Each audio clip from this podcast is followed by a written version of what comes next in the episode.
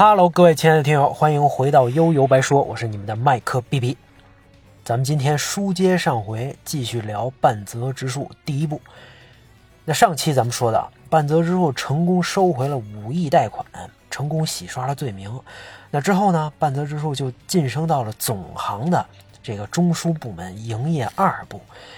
虽然这儿精英云集，但咱们也看得出来，半泽直树在这儿混得还不错，颇受领导的器重。这时候，东京中央银行一个大客户伊势岛酒店开始作妖了。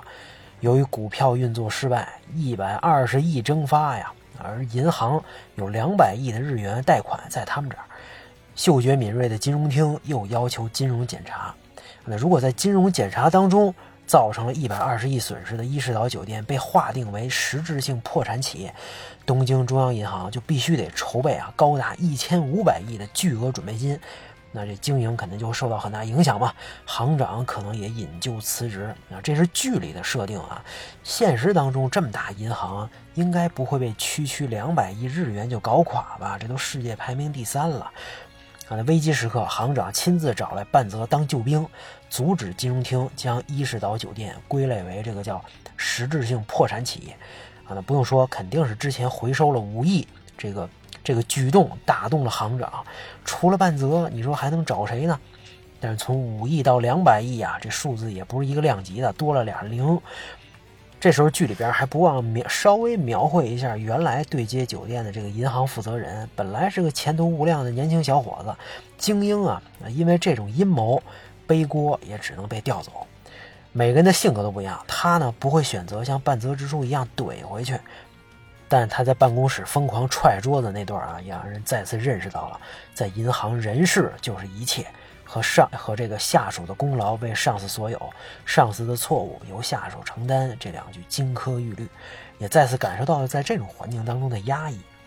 那在了解现状的过程当中，半泽得知啊，伊势岛酒店资金运作失败的事儿并不简单，肯定是有人为了拿贷款做了见不得人的事儿。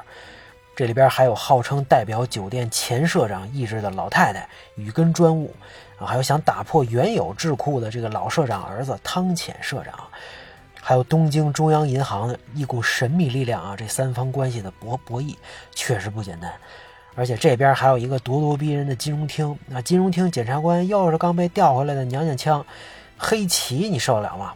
啊这娘娘腔认准了酒店损失一百二亿，必须尽快提交重振酒店计划书。那汤浅社长本来想全面改革，引入新的 IT 系统，合作方这 IT 系统的合作方啊，却宣告破产，那眼看着就要走入死胡同。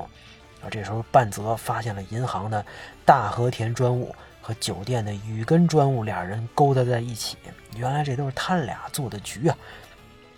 那大和田说遇到问题没关系啊，我们这儿就有一款新产品，只要让羽根专务当社长，改变经营制度。啊就能获得金融厅一年的延期，咱就有机会啊！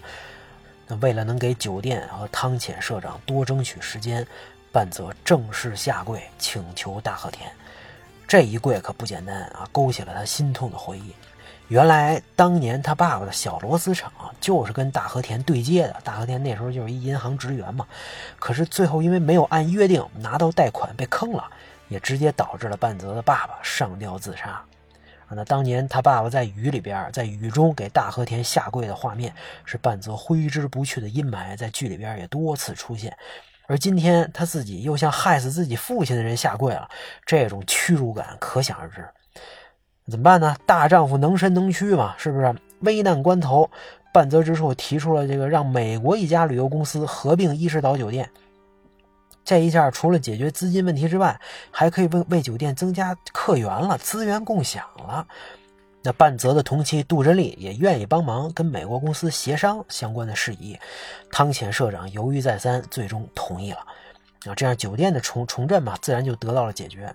金融厅没想到还有这么一手啊，于是拿出最后的杀手锏，娘娘腔黑旗认定了之前调查半泽之术，这个被半泽移走的。关于酒店的资料就藏在银行的地下室，这什么地下室二层的机械室是吧？但最后呢，虽然他志在必得，还是扑了个空。最后这段还是挺解气的啊，我记得。那至此，金融厅的调查一无所获。现在就只剩下一个大和田了啊！这也算解答了观众在看完第一部的疑惑：为什么半泽要往上爬？首先就是找大和田复仇，给他父亲讨还公道。那这时候半泽直树的同期好友苦孩子近藤帮了忙。这为什么叫近藤苦孩子呢？这第一集啊就交代了，原本啊这近藤前途无量，跟半泽直树他们也是同期嘛。但他升职之后受到小木曾，哎，这小木曾就是之前什么林电财夺那个 HR 的猥琐二逼啊，受到他的各种恐吓。啊，导致出现了身心心心身体和心理问题双重打击吧。休息半年之后，本来以为回到正轨，啊，没准得以后得升官发财了啊，但又被调到了什么田宫电机的一家小企业。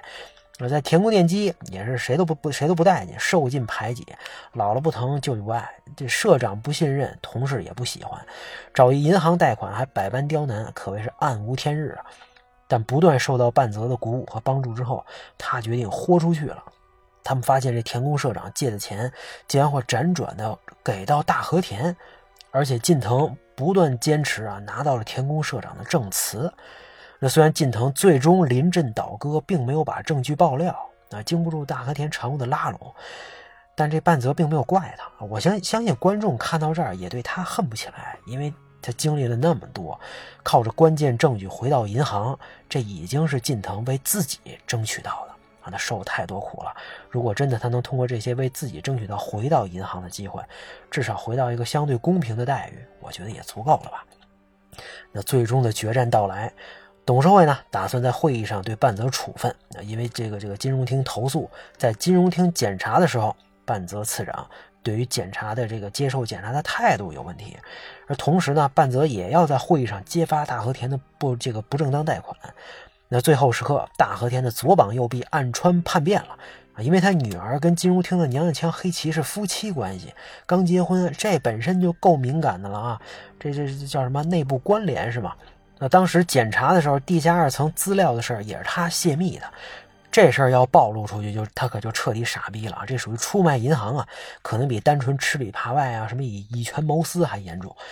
结果这些脏事儿全被暗川抖了出来，大和田众目睽睽之下百口莫辩，最后在半泽咄咄逼人的气势之下，大和田嘶吼着跪在了他的脚下。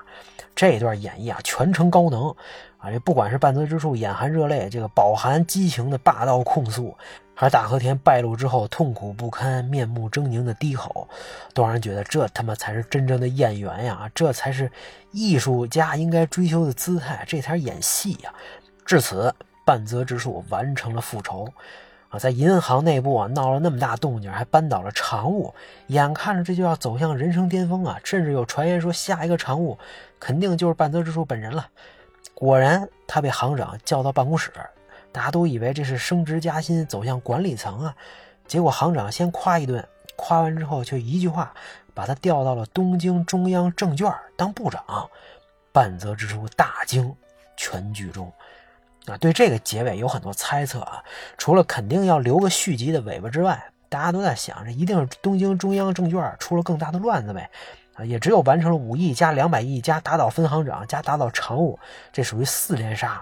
这只有这种完成四连杀的半泽才能把事儿摆平，所以可能还不是他飞黄腾达的时候，你还得继续为为组织创造价值啊，你还有使命要完成啊。也许就是能者多劳嘛。所以在第二部当中，一定又是各路人啊，各路人马甲乙丙丁，等着半泽之术以牙还牙，百倍奉还呗。想想还真替他们捏把汗啊。其实冷静下来呢，我觉得这可能也是行长对半泽的保护吧。啊，那虽然是怀揣正义，但毕竟惹了这么多娄子，还竟敢胆敢让大和田下跪，以后你恐怕是要要上天呀！啊，你这个定时炸弹，你留在银行，保不齐哪天又把谁给揪揪出来了。所有的派系，所有的管理层，可能都想找个茬让他滚蛋，所以他以后的道路肯定是这个对吧？崎岖不平，一定不平坦，很多阻力，也是很多人的眼中钉。大家可能也看到过，每年很多大企业都会出几个什么腐败的典型。你说这一个公司要都有一个半泽之处，这还了得呀？那同时呢，这行长也让他冷静冷静啊，到下属单位放空自己，锻炼锻炼，这个对为人处世之道有更深的理解。毕竟不是什么事儿都是靠着以牙还牙这股狠劲儿能搞定的。真想往上爬，还得学学怎么打太极拳。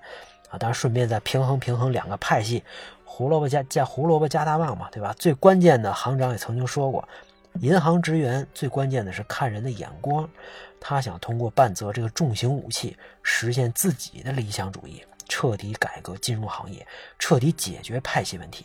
通过这么多事儿啊，让半泽之树脱颖而出，所以这大猫得先攥在手里，稍安勿躁，棋局才刚刚开始。那不管怎么分析，半泽直树新的职业生涯肯定就要在续集和第二部当中到来。那以后咱们再继续聊吧，大家拜拜。